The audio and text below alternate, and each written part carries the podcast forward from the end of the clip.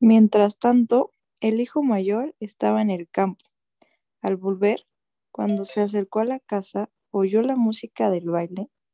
Entonces llamó a uno de los siervos y le preguntó qué pasaba. Ha llegado tu hermano, le respondió, y tu papá ha matado el ternero más gordo porque ha recobrado a su hijo sano y salvo. Indignado, el hermano mayor se negó a entrar.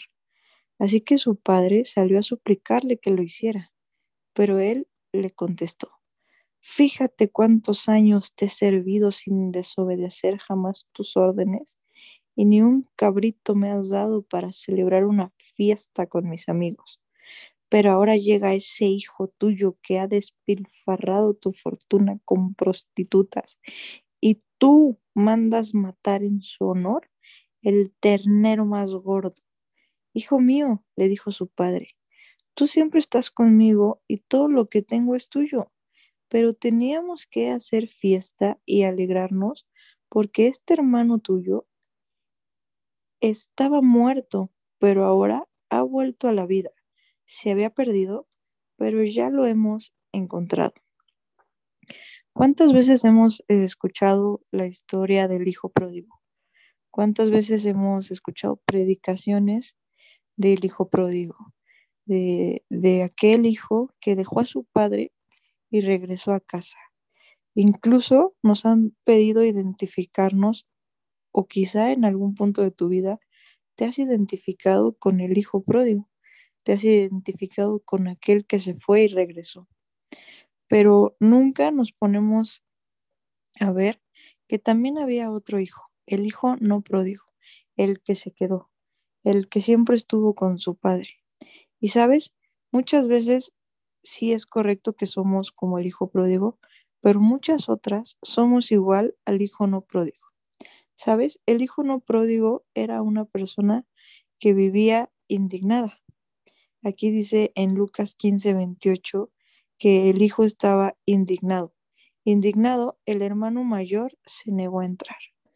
Tú y yo, ¿cuántas veces hemos estado indignados con Dios, con nuestra familia, con nuestras parejas, por algo que reciben ellos, por algo que recibe alguien más, que creíamos que nos lo merecíamos nosotros?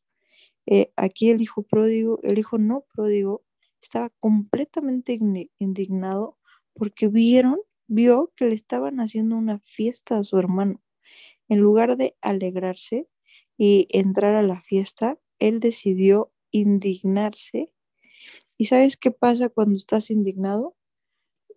Empiezas a soltar todo o a mencionar todo lo que tú has hecho o lo que tú has hecho y mereces, mereces por haber hecho.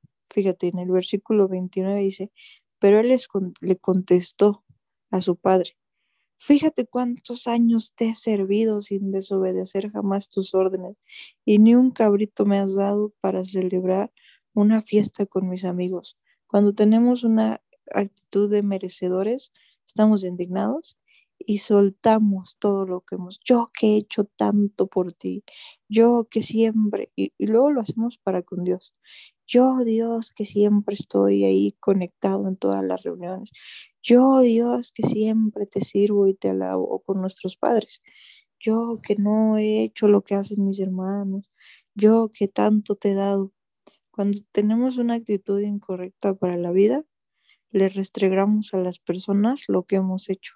Pero, ¿sabes? Eso detona que quizá no lo estamos haciendo de corazón, sino para recibir.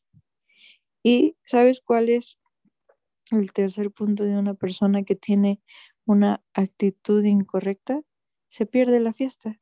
Dice aquí, pero teníamos que hacer fiesta y alegrarnos porque este hermano tuyo estaba muerto, pero pero ahora ha vuelto a la vida. Se había perdido, pero ya lo hemos encontrado. Cuando tú y yo estamos amargados, estamos indignados, creemos que la vida ha sido injusta con nosotros, nos perdemos de la fiesta. Y, y no solo eso, a las otras personas las despreciamos. Mira cómo habla de su hermano en el versículo 30. Pero ahora llega ese hijo tuyo que ha despilfarrado tu fortuna con prostitutas, y tú mandas matar en su honor el ternero más gordo. O sea, vemos todo lo que hemos hecho bien, según nosotros, y todo lo que hacen mal las otras personas para poder justificar que nosotros estamos siendo, estamos viviendo una injusticia.